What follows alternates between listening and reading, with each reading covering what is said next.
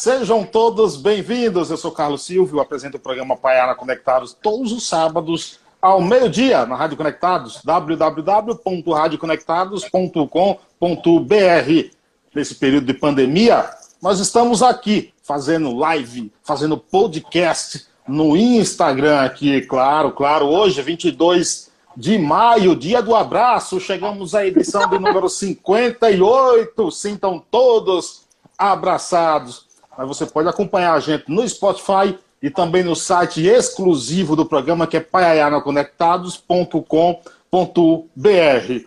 Claro que todos os dias, todos os dias exatamente, a gente traz um convidado importante aqui, um convidado de peso para derrubar a audiência do Jornal Nacional. E hoje não é diferente, né? Claro que não é diferente. Ela é formada em tecnologia e em processamento de dados e pós-graduada em gestão estratégica de pessoas. Não faço a menor ideia o que seja isso. É escritora, colunista e roteirista por paixão. Poliglota, fala até Esperanto. Autora de 11 livros publicados de forma independente pela Amazon, além de duas traduções, quatro roteiros para filmes registrado na Biblioteca Nacional e peça de teatro. E está com o um novo livro, que a gente vai falar dele hoje aqui, causa da pandemia. Carolina Villanova, que honra recebê-la. Obrigado pela aceitação do convite. Eu que agradeço, Carlos. Já faz alguns anos eu tive na sua rádio pessoalmente, pude dar um abraço, né, tirar uma foto e hoje estamos aqui. Eu confesso que para mim é um pouquinho difícil esse negócio de live, mas foi interessante perceber o quanto isso é, pegou na pandemia, né? Muito, muito. Eu tenho uma amiga que assiste três, quatro lives por dia e todo mundo está fazendo live. Então, é, até, eu que agradeço até, a oportunidade. Até, até duas horas da manhã. Pois é, eu vejo que você também faz todo dia e a sensação que eu tenho é que a pandemia ela veio para acelerar o futuro, né? É, essa coisa de home office, de live, é, de certa forma, é uma democratização da chance de você é, se aparecer, de se promover. Não é claro. fácil. Claro. É, o, pessoal, o pessoal hoje vocês podem mandarem, podem mandar suas perguntas, tem uma desproporcionalidade de beleza, né? Eu sou muito mais bonito do que a Carolina, não me espanto, entendeu? Então fique à vontade para mandar suas perguntas. Você fala de onde? Você está em, em Itapeva? Não. Não, agora eu me mudei para Sorocaba, São Paulo. É, eu, eu, fiquei em São Paulo até fevereiro. Quando eu vi que a pandemia estava chegando e ia ser decretado o estado de calamidade pública, eu adiantei minha mudança, fugi.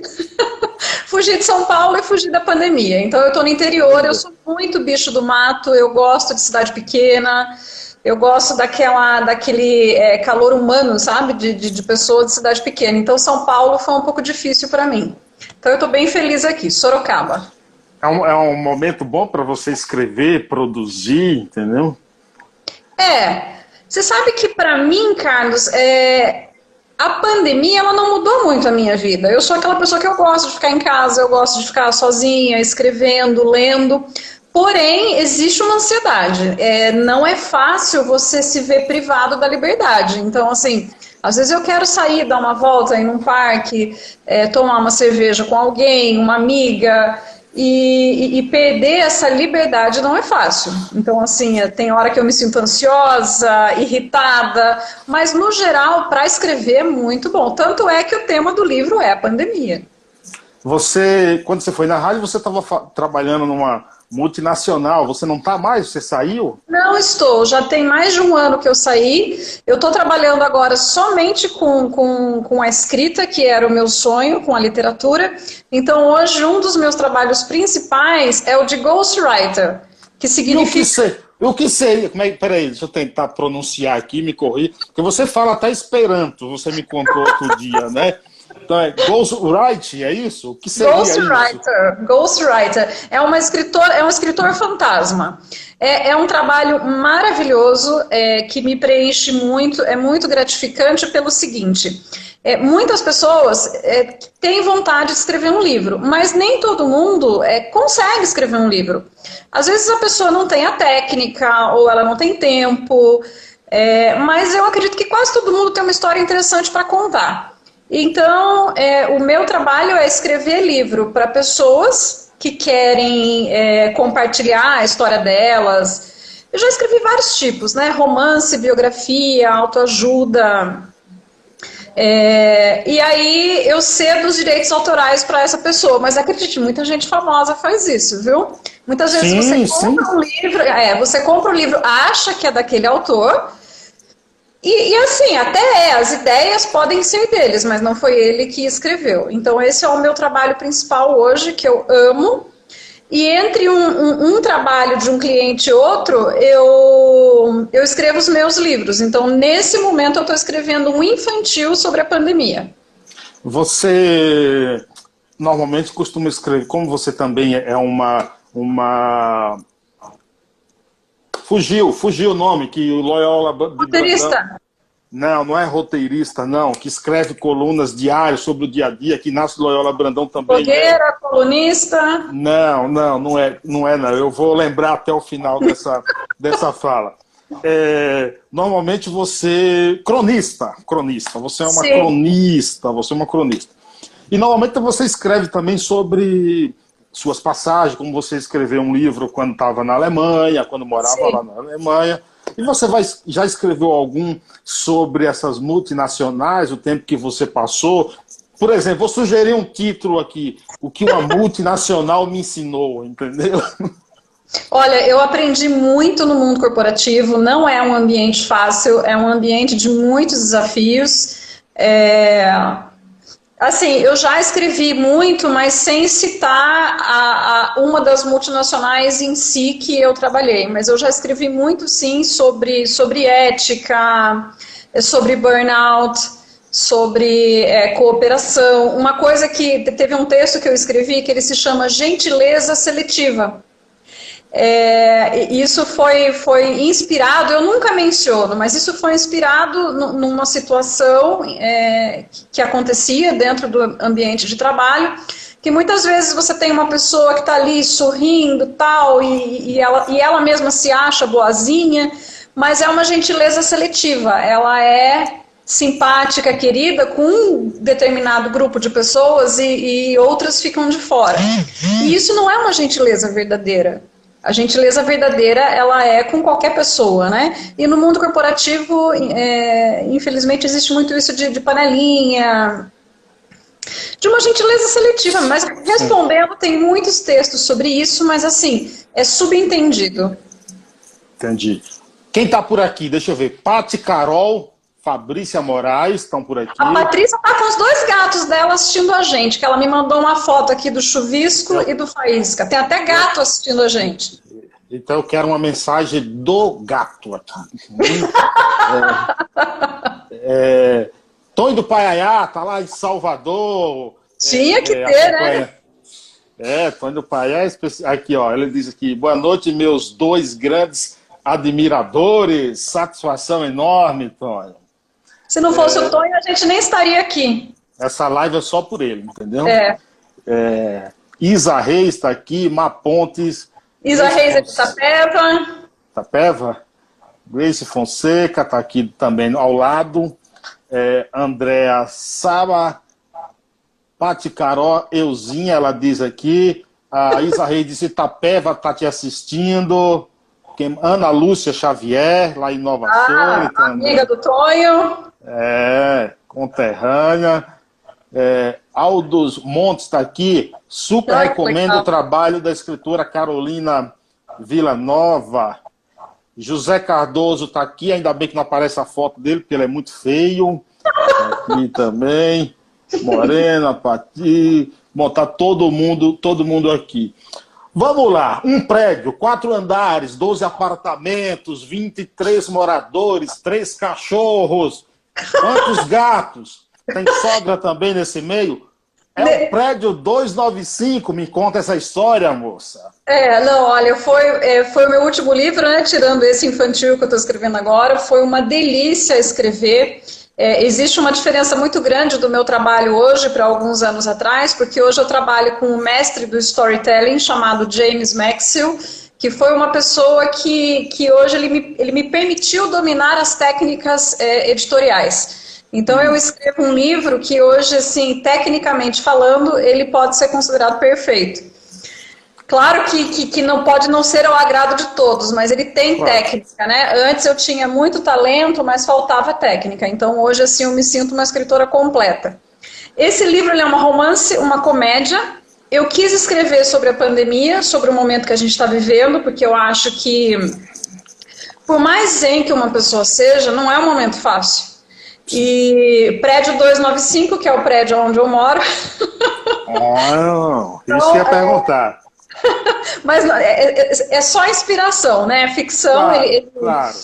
ele não é baseado em fatos reais. Então, assim, é, essa história ela é contada pela zeladora do prédio, a Diná, e a Diná é uma mulher muito simples, é, ela tá na cabeça dela, ela tá sempre cantando. E as pessoas que estão lendo estão gostando muito disso, porque na cabeça dela ela tá lá, ela tá varrendo, mas ela tá.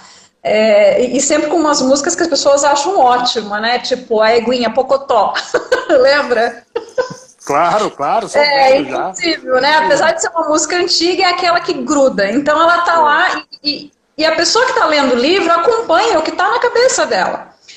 Então, às vezes, o mundo está caindo do lado de fora, mas na cabeça dela é, é, está agradável. Então, é, nesse prédio tem uma médica que acaba sofrendo bullying por conta do, do, do, do coronavírus, porque ela poderia estar trazendo vírus é, para o prédio. Tem um travesti que sofre homofobia, intolerância religiosa. Tem uma viúva fogosa, né, que fica de biquíni na sacada. Aí tem um, um o machão que leva a mulher lá e briga com o travesti, é, arruma briga com todo mundo. Tem uma mocinha que tem síndrome do pânico e mania de limpeza. Então, assim, você tem todos os personagens para virar uma um, para virar uma loucura dentro do prédio. E quem faz o elo de todos esses personagens é a Diná. Então, assim, ela acaba resolvendo o problema de muita gente, só que ela é a pessoa que mais está tendo problema, porque a filha dela está passando fome em casa e ela não reclama para ninguém. Então é uma história muito bonita que leva a muitas reflexões, mas diferente da crônica, ela não fala para você pensar. Você pensa porque você está vendo as ações dos personagens. Né? Você vê, então, por exemplo, a Diná tentando ajudar a apartar uma briga, mas a filha dela está lá na casa é, desesperada para a mãe chegar para ela ter o que comer. Então, assim, o, o, que mostra também as diferenças sociais, né, é, é, nesse momento de pandemia. Tem muita gente reclamando de estar em casa, mas está tudo bem. A pessoa tem casa, tem comida, e quem não tem? Então, assim, é, esse livro, apesar dele ser uma comédia, ele leva a reflexões desse tipo. Da, da generosidade, da convivência, da tolerância, é, tem várias reviravoltas, vários conflitos. Mas, e, mas, mas há, há, algum. Você falou, por exemplo, o prédio é, 295, que é o seu prédio onde você mora, é, mas houve alguma situação do seu prédio que você trouxe para os personagens? Não, não, na verdade não. Não, é, até a, uma pessoa me perguntou, né? Ah, a Diná é parecida com quem? Em quem você se inspirou, Diná? Eu falei, olha, essa coisa de ter as músicas na cabeça é muito eu. Às vezes é, o mundo está pegando fogo do lado de fora e dentro da minha cabeça está tudo bem. Então, assim, é, a Diná tem um pouco é, da minha personalidade, do meu jeito de encarar a vida. Mas o resto é tudo ficção. Tudo, tudo, tudo. Ah, você, eu vi uma entrevista sua e que você fala do período que você morou na Alemanha, das dificuldades que você teve, e você cita, por exemplo, o comportamento dos, dos alemães, que são o, o, o, o, extremo, o extremo oposto do, do, que são os brasileiros. O brasileiro é mais alegre, mais, mais, mais vizinho, né? Sim. mais frio, mais europeu, não sei o quê. O que é que essa situação, esse comportamento pode pegar alguma coisa de lá. Qual o exemplo que a gente pode tirar desse livro em relação ao comportamento dos alemães, que deveria ser mais assim, por exemplo?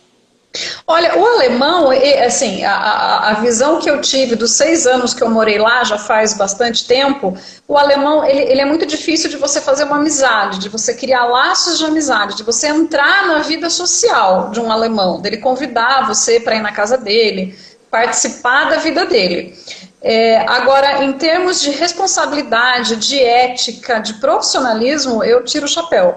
Então, assim, inclusive nas multinacionais que eu trabalhei, eu sempre gostei muito de trabalhar com alemães. Agora, você imaginar, é, você ir para a Alemanha, né? E se sentir sozinha e precisar fazer amigos, aí ferrou. aí ferrou, porque. Churrasco. Difícil. É muito. De... Aliás, o, o, churrasco alemão é um desastre, né? Porque é um filé para cada um.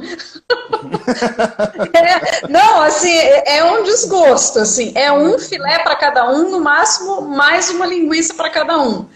É, então, assim, não, é bem diferente da gente. E é, respondendo a sua pergunta, se a gente fosse considerar o comportamento da, do alemão é, num momento de pandemia, dentro de um prédio, o alemão é muito responsável. Eu considero o alemão assim uma pessoa que ele sabe respeitar o, o espaço do outro, ele, ele, ele segue as regras. Então, se, se o governo alemão chega e fala não é para sair, dificilmente alguém vai é, contrariar. E se alguém contrariar, todos os outros vão reclamar.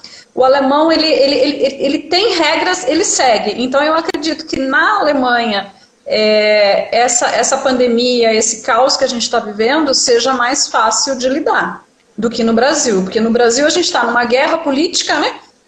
É, e, e, e, o momento é usado para. Ele é usado para outras coisas e, e, as pessoas não sabem o que seguir, nem todo mundo sabe. Ah, vamos seguir a mídia, vamos seguir o governo, vamos seguir a OMS, e aí fica uma confusão. Agora me diz uma coisa, a, o, o, esse vírus chegou aqui no vírus chegou aqui no Brasil em janeiro, né? Mais finalzinho já de, de janeiro. Quando é que você começou a escrever o livro? E, qual, qual, qual a, a, a 90 por hora você estava? 120 por hora que você terminou esse livro? Eu escrevi o livro em seis dias, na verdade. E, e, assim, a maioria dos meus livros eu escrevo com muita rapidez. É, é, essa parte de escrever, aí uns dois, três dias eu fico fazendo revisão. Então, assim, em dez dias eu consigo publicar um livro. Por isso que para mim o trabalho como ghostwriter, ele é muito, ele se encaixa muito bem.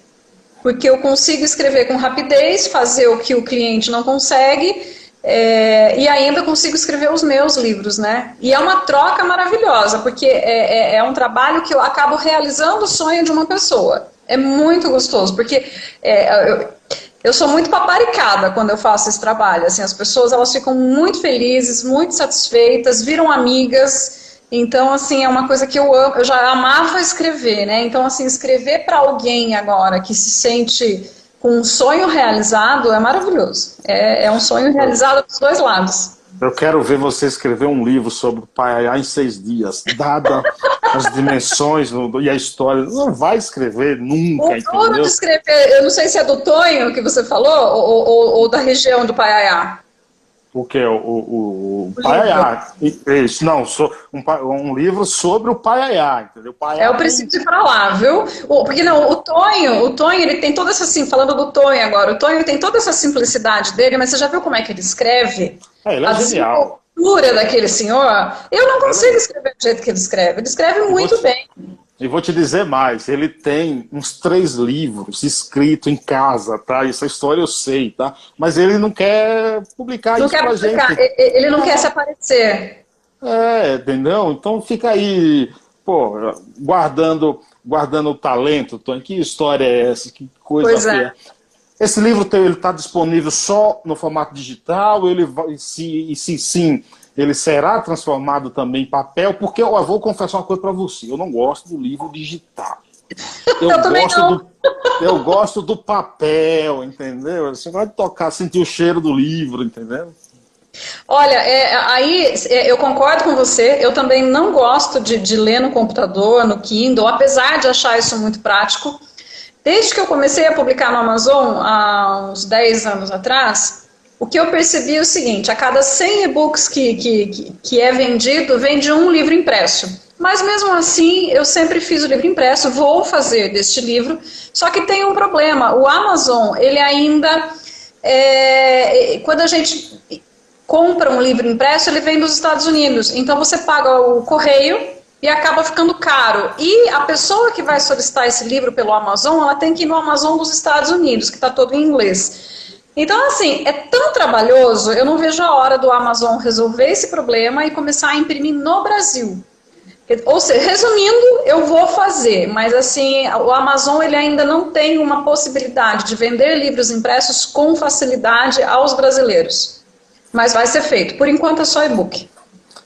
Tonho está dizendo aqui, é muito feio mentir. É, eu sei que eu não estou mentindo, viu, Tonho? Você tem esses três livros escritos aí em casa, guardado, né? Me diz uma coisa, esse teu livro, ele também aborda é, é, assuntos e temas importantes de uma convivência, agora que está tá muito todo mundo em casa. Sabe que outro dia eu vi até um meme, uma piada na internet, o cara falando, minha mulher está me confundindo com tá achando que eu sou estrela cadente, porque toda hora me faz um pedido, entendeu? Então, você...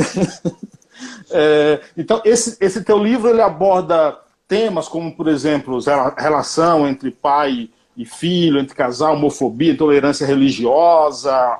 Você trouxe esse, essas questões também para o seu livro? Sim, é um tema muito importante que eu coloquei, eu fiz questão de colocar nesse livro, foram é, sobre casamento. Por quê? É, mesmo antes da pandemia, é, eu acho que isso acontece com todo mundo. A gente conhece casais, né, ou, ou amigos é, infelizmente é uma realidade de muita gente que está num relacionamento de 20, 25, 30 anos e é um relacionamento que não é bom.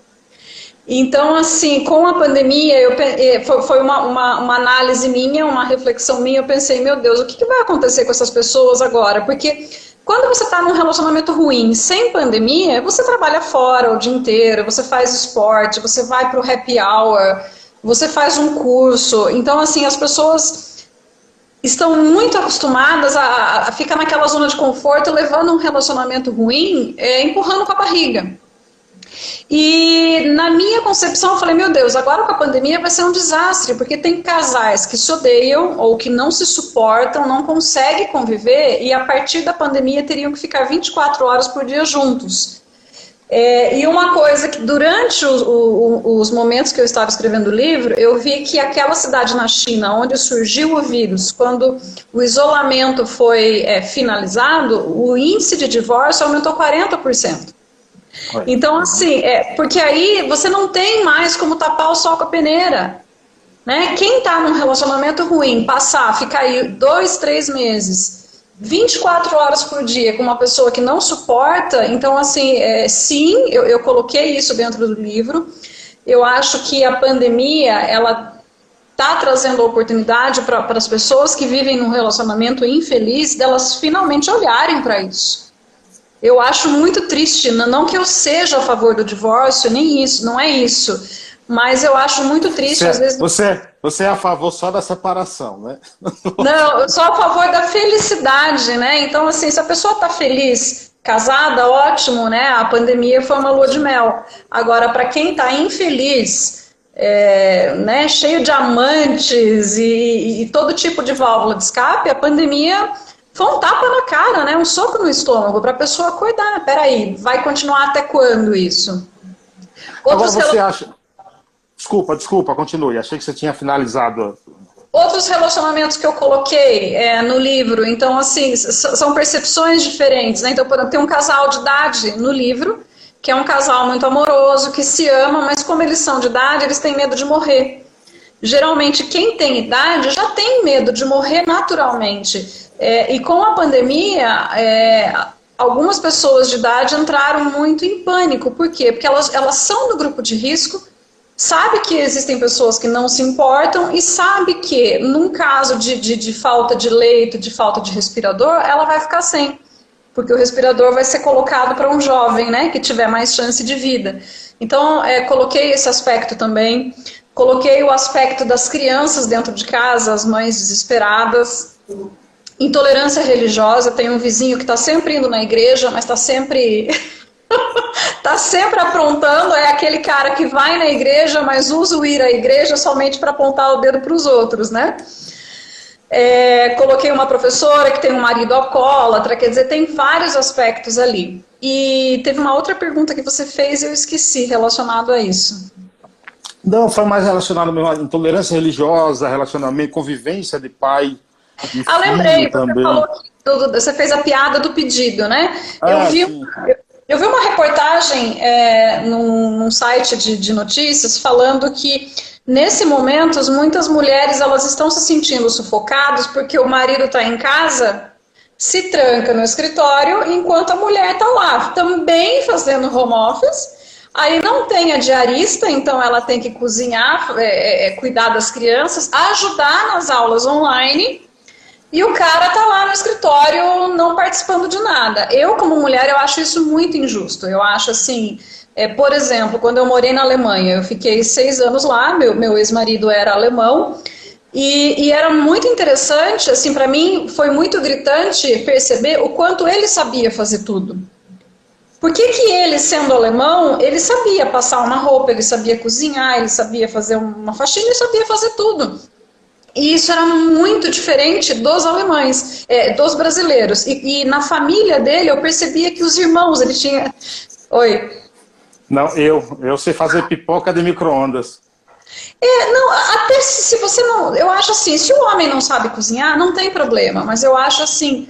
É, de uma maneira geral, a mulher ainda ela faz mais do que o homem. E eu acho isso injusto porque, assim, é, eu sou uma mulher da geração X. Eu fui mãe com 19 anos de idade sozinha, né? Não, não vou entrar em detalhes, mas assim, eu tive que assumir a responsabilidade da minha vida sozinha, com um filho, então eu fui estudar, eu fui trabalhar, eu cuidei do meu filho. Aí a sociedade também sempre embutindo aquela coisa: tem que ser bonita, tem que ser magra, tem que fazer esporte, é, tem que fazer pós-graduação.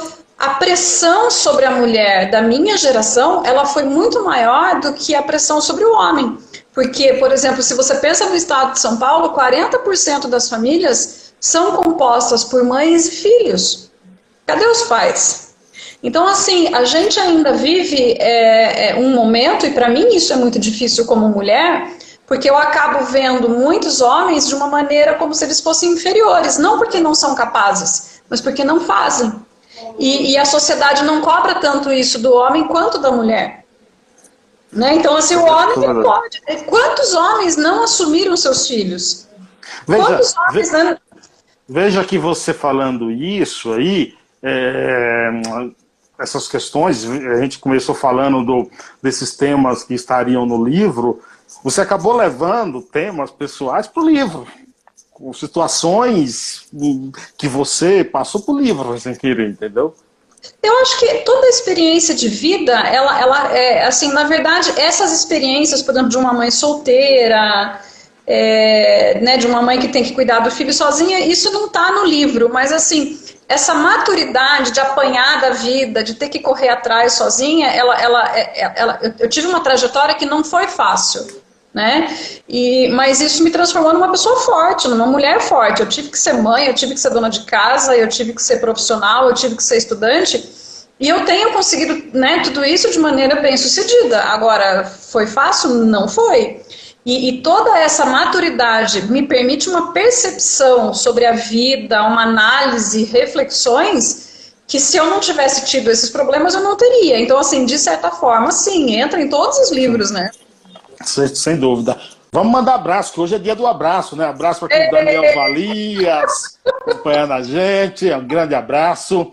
Fernando Lopes também, Mila Bonilha, Vitória, Tony do Pai diz aqui, Dinar, uma grande protagonista, amei a Dinar. Já, vamos Ai, já olha que graça, esse Tony é sempre à frente, é uma graça. E vou te contar, vou contar uma coisa, ele dorme é, uma hora da manhã e acorda às cinco. Cinco horas ele está online já, entendeu? Pessoa, né, bem disciplinada com a internet, né? É, exatamente. Márcio, Não, Senna... o Tonho, é uma graça. É, faz muitos anos já que ele acompanha o meu trabalho e, assim, eu, eu, eu tenho muita gratidão pelos meus leitores, porque a maioria deles são pessoas que me acompanham há anos e são leitores fiéis. É, é impressionante, é muito bonito isso. E, e, o Tonho é um deles. O Tonho vai lá, ele lê tudo, posta tudo, comenta. E às vezes ele vai, olha a educação, o gentleman. Ele vai no inbox. Sabe, Carolina, eu acho que naquela frase ali. eu acho que tem uma palavrinha errada. Então, assim, ele ainda né, me, me ajuda a corrigir quando né, aparece algum erro. É maravilhoso, fantástico. É, é, é, é, é o cara mais inteligente do Paiaiá, entendeu? É, é, Tony, é, um, é, o cara é sensacional. Rodrigo, Rodrigo, tá lá em Alagoinhas, ele diz o seguinte, abraço, Rodrigo.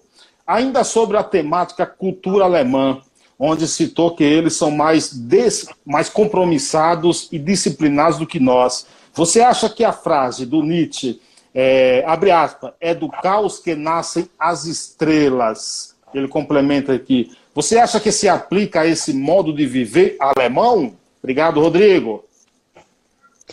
Olha, eu, eu acho muito difícil, é, não sei, agradeço a pergunta aí do Rodrigo.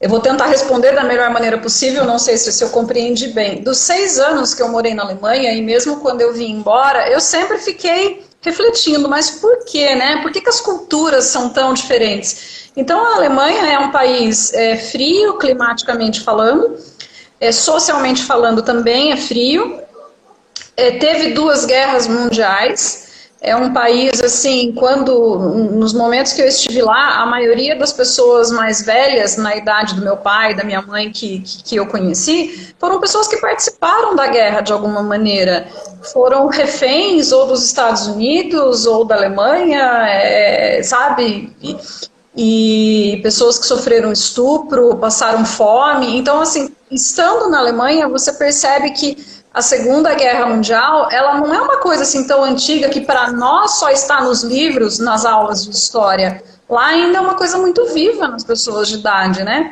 E eu acredito que esse sofrimento, ele, principalmente da reconstrução, você tem que reconstruir um país. Então eles têm uma disciplina é, impressionante.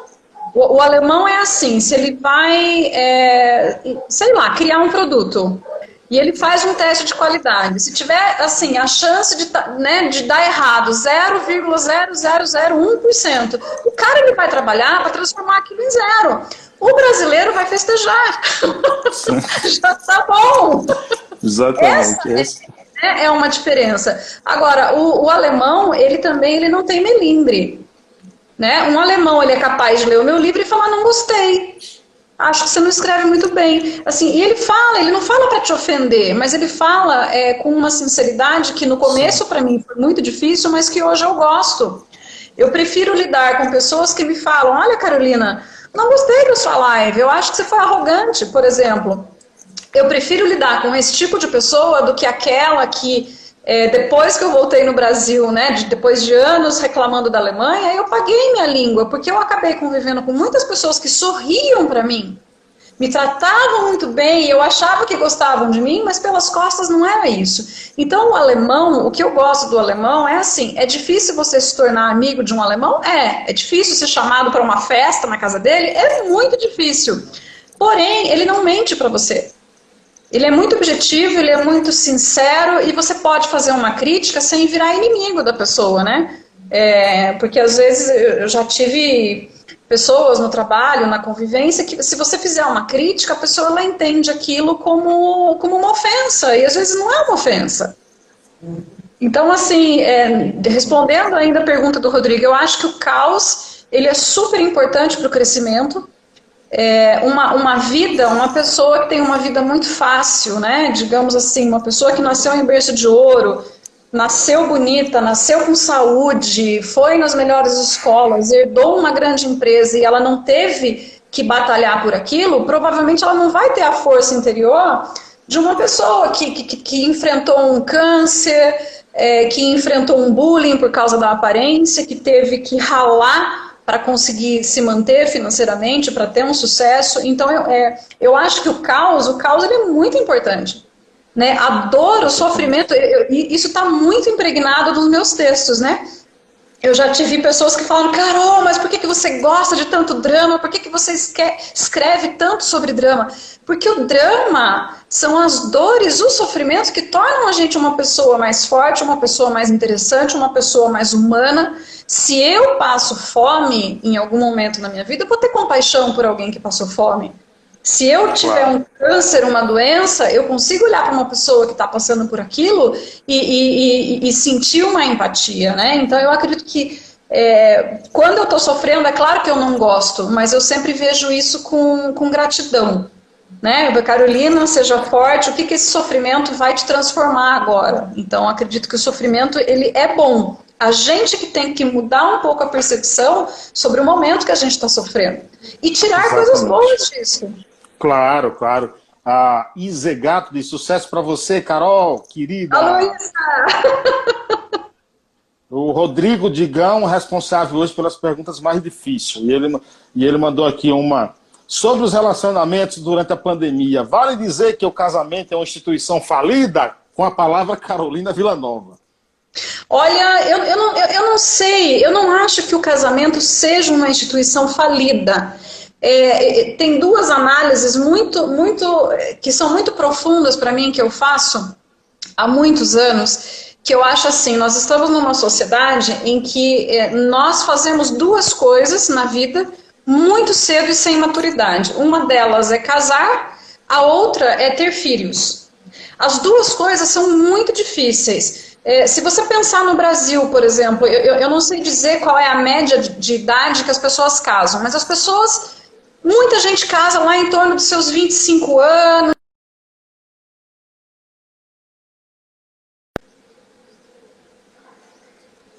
Não sei. Cortou? Preciso repetir? Não, coletei. Eu casei muito novo, eu casei com 31. Então, assim, é, e, e, e, e, assim, então assim, voltando à pergunta que para mim travou aqui a internet. O quanto uma é, pessoa tem, tem tá maturidade. Peraí, tá, a, tua, a tua internet deu uma, uma congelada aí. Acho que agora sim. Vamos ver, vamos ver. Pode falar. Posso ir? Eu falo, hein? então, eu não, acho não, que foi o. Só, foi, uma, foi uma oscilação na tua internet, entendeu? Vamos lá, agora vai. Vamos tentar. Então, assim, eu vou tentar ser mais breve, né, para resolver para não, não ficar muito longo esse, esse, problema e ficar cortando muito. Eu acho que o casamento, ele, ele tem mais chance de ser falido quando ele acontece é, quando as pessoas são jovens. Porque, por exemplo, hoje eu estou com 44 anos, eu tive dois casamentos, eu já morei em umas 10 cidades, de, mais, bem mais de 10 cidades diferentes no mundo, sou mãe, é, passei por várias faculdades, várias empresas, sempre, sempre tendo que me reconstruir. Então hoje. Internet, é... a, sua internet, a sua internet deu uma, uma, uma quedainha, assim, deu uma oscilação. Vamos aguardar um pouquinho. Enquanto a gente dá um tempinho, eu vou lendo aqui a, a, a mensagem do Rodrigo para ver se a sua internet volta ao, ao normal. É, tá. Rodrigo diz aqui: sou, sou pai sozinho e creio que tudo é reflexo. Tenho um pai que sempre fez tudo em casa, é, é, ajudando minha mãe. Então, como aprendi dessa forma é, e como meu filho quis morar comigo, não senti dificuldade. Ele até acrescenta aqui, ó. E aí ele fala aqui a segunda mensagem: a alemã teve que se reinventar após as guerras, assim como o Japão. Então, a disciplina e a educação foram bases para reiniciar. Sim. Sensacional. É, peraí, deixa eu ver se, se volta ao normal. Você está me ouvindo bem? Você está me ouvindo bem?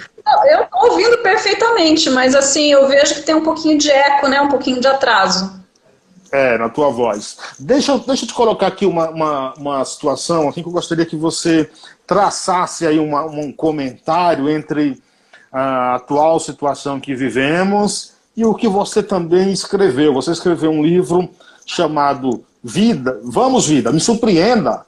A Sim. vida te surpreendeu muito agora com isso? Ou, ou essa pandemia, essa, essa nova realidade aí? Surpreendeu, assim, é, eu acho que a pandemia ela está sendo um sofrimento para todo mundo, mesmo a pessoa que, que não tem preocupação, mas se vê privada de, um, de uma liberdade que a gente sempre teve, é, é um momento assim tirando as pessoas que estão doentes ou que estão com né, conhecidos doentes, que eu acho que é a pior coisa, ou pessoas que já perderam alguém, a pandemia ela está trazendo um sofrimento que assim ela é uma pressão diária. Você é, é, é, é, ele não é um sofrimento assim, por exemplo, como um soco. É alguém te apertando ali devagarinho todo dia. Então, assim, as pessoas estão tendo insônia, ansiedade, irritação, cansaço, é, medo, eu acho que são. E, e, a falta de perspectiva. Ninguém sabe quando isso vai acabar. Ninguém sabe é, quem vai sair imune, quem é, né? Será que todos os nossos familiares, todos os nossos amigos vão estar é, vivos depois disso, né? É, em que momento a gente vai poder fazer um churrasco de novo? Como é que vai ficar a vida financeira de todo mundo? Porque quando você escuta especialistas falando da, da, economia do país ou do mundo, é um desastre. Então, é, a pandemia, eu acho que ela ainda, ela não é um sofrimento, ela é um sofrimento muito intenso para quem está perdendo alguém ou para quem está ficando doente, né? Mas para quem ainda está em casa, tem a benção de ficar em casa, tem lá a sua proteção, o seu alimento, né, tá tudo bem, ela é, ela é um sofrimento assim de pressão, né? É como se aquilo pudesse explodir a qualquer momento. E a falta de perspectiva, a gente não saber, nós seres humanos, a gente quer controlar tudo. Né? O nosso desejo é controlar, é você ter o salário no fim do mês, você poder se programar daqui a três meses eu vou fazer isso, em um ano eu vou fazer aquilo. E agora você não sabe o que, que você vai fazer em um ou dois anos, porque você não sabe como que o mundo vai estar ainda, né? Mas o que você então, é espera? Mas o que você espera em relação ao comportamento humano? Eu espero que melhore. É, eu vejo assim, é, por exemplo, nesse, aqui no prédio 295, né, tem um, um personagem que é o síndico, que está no livro e que é o síndico do meu prédio, por exemplo, ele começou duas vezes por semana a fazer comida e levar para os moradores de rua da cidade. Depois ele começou a fazer três vezes por semana, agora ele faz um dia sim, um dia não. E ele pretende fazer todo dia. Então, assim, é, eu acho que a pandemia ela trouxe a possibilidade da gente se, se, se olhar né, olhar para o outro, porque assim é muito fácil ficar em casa. Eu vi uma, uma reportagem lá de, de mulheres que estavam achando ruim porque não podia fazer a unha, não podia ir no cabeleireiro, mas poxa vida, né? É, tem coisas muito piores acontecendo. A sensação que eu tenho é que assim tem muita gente que está olhando para isso e tem a chance de melhorar.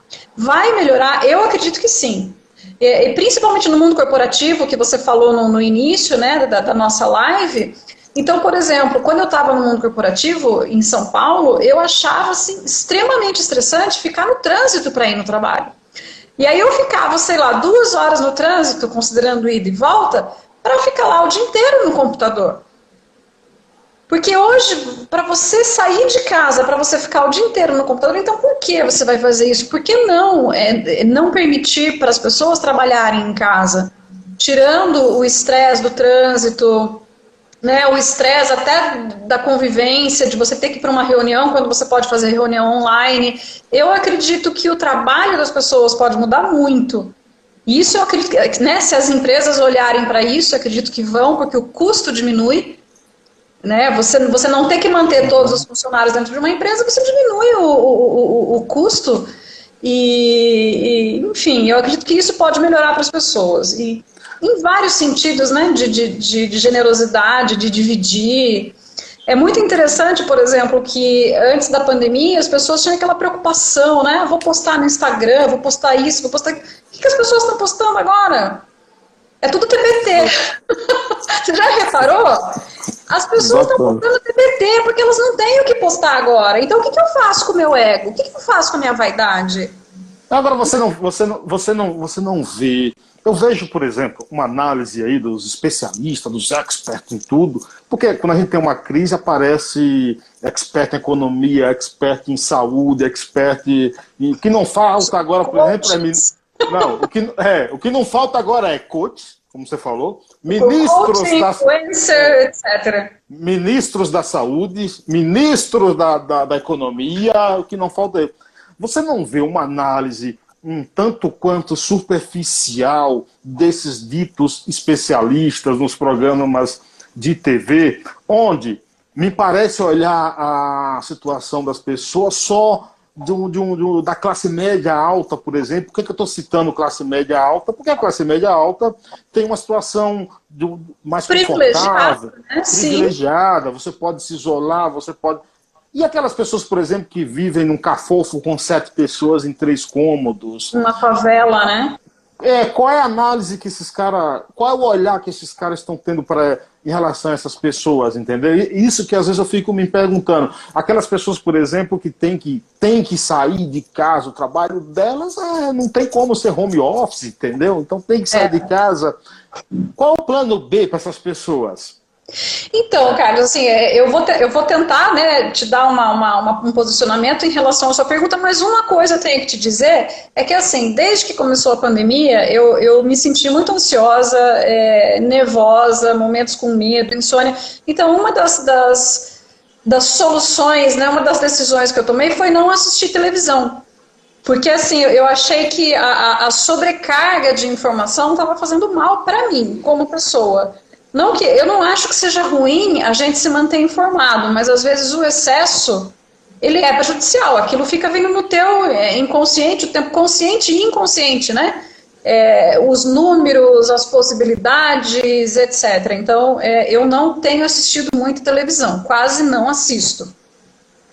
Porém, hoje, por exemplo, é, eu assisti o, um jornal de ontem pela, pela internet foi uma, uma reportagem de ontem que mostrou uma moça que ela quase morreu de Covid e ela estava grávida e ela não pôde ter a, a, o parto dela, que foi uma cesárea forçada, não teve que ser na UTI ou no meio do caminho, porque ela não tinha condições físicas, ela estava quase morrendo.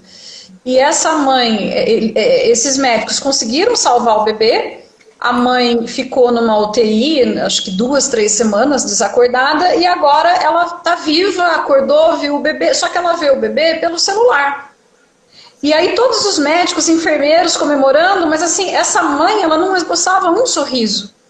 E eu não sou muito de chorar, mas eu, eu fiquei muito incomodada, muito incomodada, fui para a cozinha tomar água e eu comecei a chorar.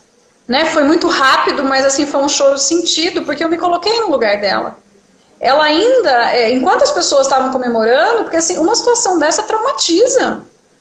É muito fácil a gente falar quando a gente está de fora, está vendo pela televisão, mas a partir do momento que você vivencia aquilo, essa mãe ela perdeu o parto dela, ela, ela não viu a criança nascer, ela está debilitada numa cama, vendo o filho que ela planejou, sonhou pelo celular. Enfim, então, indo mais agora é, é, em relação à sua pergunta. É, em São Paulo eu morava no Morumbi, do lado de Paraisópolis, né? Então, assim, às vezes eu chamava uma diarista para vir em casa que, que, que, morava em Paraisópolis, né? Ou, por exemplo, se eu ia no salão de beleza, eu tinha consciência que a pessoa que ia fazer meu pé, minha mão, era de Paraisópolis. Então, assim, é, é uma realidade muito difícil, só que desde que eu me entendo por gente, a gente vive nesse mundo, né? Você é. tem aqui uma mansão do lado de cá e uma favela do, do, do lado de lá. É, eu acho que falta sim muita empatia. A, a classe média geralmente olha para os favelados, né, para essas pessoas de baixa renda com, com arrogância, com, com, com desprezo. É, eu não sei o quanto é, os programas de televisão estão mostrando isso ou não, mas é, é, é triste demais, porque é, eu vejo morador de rua o cara que mora na rua, ele não tem onde tomar banho, não tem onde lavar a mão, ele não tem, ele não tem dinheiro para comprar o álcool gel.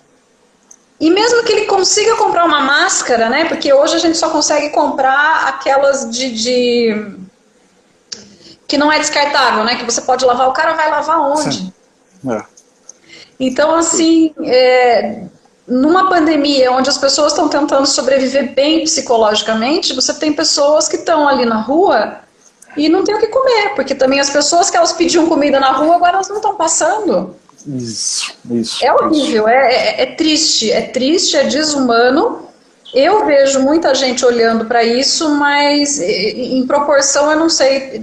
Eu acho difícil ter uma dizer, né? A maioria do mundo olha para isso, não olha, eu não sei. É, você, sabe, você falou aí em, que leu o jornal de ontem, eu lembrei até da música do Biquíni Cavadão, Tédio, leio o jornal que é de ontem, pois para mim, tanto faz, entendeu? Agora você falou, você falou de ser morador de rua, eu vou fazer uma entrevista muito legal no domingo. Estou torcendo para a internet dele tá boa, que ele falou que onde ele tá. Melhor que a minha. É, a internet, a internet não é ruim, que é o Eduardo Marinho. O Eduardo Marinho hoje é um artista plástico, mas ele é filho de classe média alta. E com 18 anos ele tomou a seguinte decisão. Primeiro, na adolescência ele se perguntava, por ser filho de classe média alta, por que, que ele tinha que ter privilégios? Por que, que tinha que ter pobreza? E aí, com 18 anos, ele decidiu que ele não iria ser nem patrão e nem empregado. Foi viver na mendicância. Na mendicância. Olha Entendeu? só. Hoje ele vive. E aí fizeram. Ele fala muito bem, fizeram um vídeo que viralizou. Ele ficou conhecido como filósofo de rua. E a da entrevista ah, até no Pânico. É, é, ele é muito bom, ele é fantástico. Eu vou assistir muito. Conte comigo. É, vou bater, por favor, por favor. Tony do Paiá diz aqui, ó. Grande livro, dois pontos. Vamos, vida, vida, me surpreenda. Tanto como eu quero um amor assim. É poeta também esse homem, viu? Tem, ah, ele, é? tem, ele me falou que tem 150 poesias lá guardadas. Que escreveu só esse ano. A gente vai ter que fazer um abaixo assinado para o Tonho publicar para gente esses hashtag, livros. Uma hashtag. Publica, Tonho. Gabriela Santos está aqui. O Tonho diz: O beijo que dei em meu pai foi responsável por minha aproximação com a Carolina e vale, re... e vale registrar aqui que foi através do Tonho que eu cheguei a... até a... a Carolina. Se não fosse ele, né, não teríamos esse bate-papo, como tivemos o outro na rádio também. Clemilton Santos é cantor, está aqui. Rodrigo diz: a mídia televisiva está extremamente sensacionalista. Como eu estou fazendo lives todos os dias, hoje é a edição 58, eu estou há 58 dias sem assistir o Jornal Nacional. Fernando está aqui. É, Rodrigo diz: como escritora, como você analisa a procura de livros por, para crianças e adolescentes aqui no Brasil? Podemos afirmar que a tecnologia atrasou essa nova geração floco de neves, entre aspas? Olha, é, é, muito triste dizer isso, mas o Brasil ele é um dos países que menos lê no mundo. Eu sei disso porque a Alemanha, ao contrário, é o país que mais lê no mundo todo e tem um dos livros mais baratos. E no Brasil, então, a gente tem dois problemas. O livro é caro, o livro físico é caro no Brasil, e você tem poucos leitores. Então, assim, a lei da oferta e da procura também não colabora. É, de maneira geral, a internet, né, essa, essa, essa quantidade de informação que a gente tem, você está lá passando o Facebook, Instagram, Instagram, é, existe uma, uma, uma, reação química que eu não vou saber explicar né, no nosso cérebro, que faz com que a gente é, desça né, a barra de rolagem cada vez mais. A maioria das pessoas, e eu também faço, você não entra, você não clica para ver a matéria, você... Vê só a manchete. A gente vê a manchete e para a gente aquilo tá bom. A informação na nossa geração, ela se tornou volátil. Dificilmente a gente se, a gente vai como você tirou sarro, ah, você viu a notícia de ontem. Uhum. Então já virou volátil, já não serve mais, né? E, e, e esse comportamento ele está vindo muito intensamente, não só só para as crianças e adolescentes, mas para a gente mesmo. Quando eu publicava os meus textos há anos atrás, eu chegava a publicar texto de duas, três páginas. Hoje eu não posso.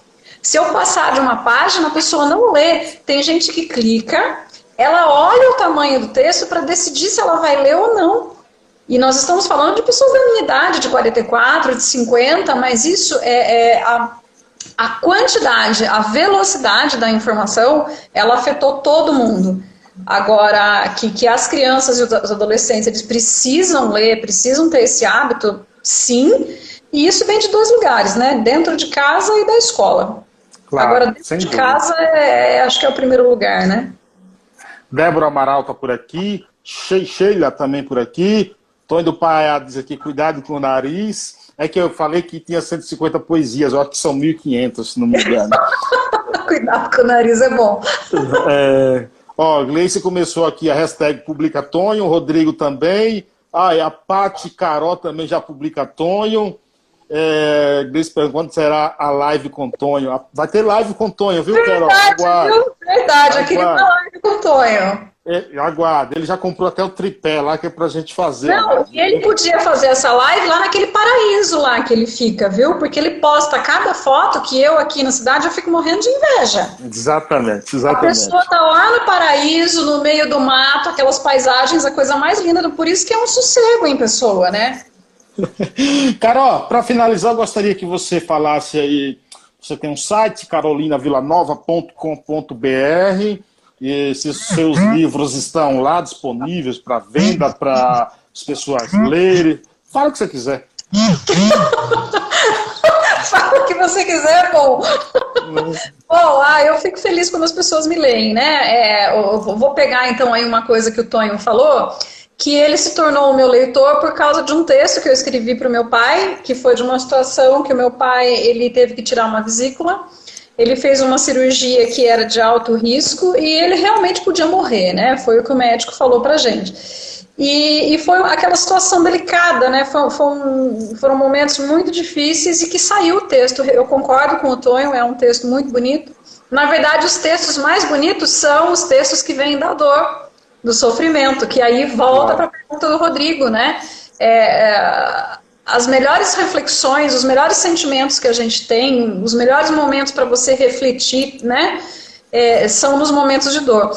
Mas isso é uma coisa muito legal. A, a, os meus leitores, geralmente, eles se conectam, às vezes, com um texto, por causa de um texto, assim como o Tonho, né? E, e, aí a pessoa, ela cria uma conexão, porque, porque ela passou por aquilo também, ela passou por uma dor, ela se coloca no lugar. E, e eu tenho muita gratidão pelos meus leitores, pelas pessoas que me leem, muitas vezes eu pensava, né, por que, que eu continuo escrevendo? Eu vou desistir, vou parar com isso. Mas aí vem essas pessoas que, que se sentem conectadas, se sentem é, acolhidas no momento delas, às vezes num texto que eu escrevi há cinco anos atrás. Então é muito gostoso e não pretendo parar de escrever tão cedo.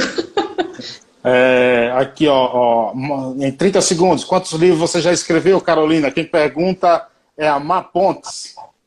Ah, eu não sei. É, eu tenho 14 livros publicados, não são 11. É, eu tenho uns 5, 6 livros inéditos, tenho um em andamento, só que também tenho os trabalhos de ghostwriters, talvez uns 40 livros, fazendo conta, assim. Né? É bastante. louca. É. Querida, obrigado. Feliz. Ah, aquele abraço virtual, né? que tá, tá difícil, né? Essa vida sem, sem, sem abraço é um pouquinho difícil. É, eu só é, agradeço, Carlos. Você é um querido, você é um querido. E se Deus quiser, um dia ainda a gente vai fazer um lançamento lá em Paiaiá. Sem, Sem pandemia. O Paiaiá te espera. no quintal abertos. do Tonho. No quintal do Tonho. Comendo um churrasco, diferente do churrasco alemão. Obrigado, Isso, viu, querida? Muito obrigado, viu? Obrigada a você. Tchau, gente. Obrigado a todos vocês também. Um abraço. Tchau. Obrigada. Valeu. Mais podcasts como este você encontra no site da Rádio Conectados, radioconectados.com.br ou no seu aplicativo de podcast favorito.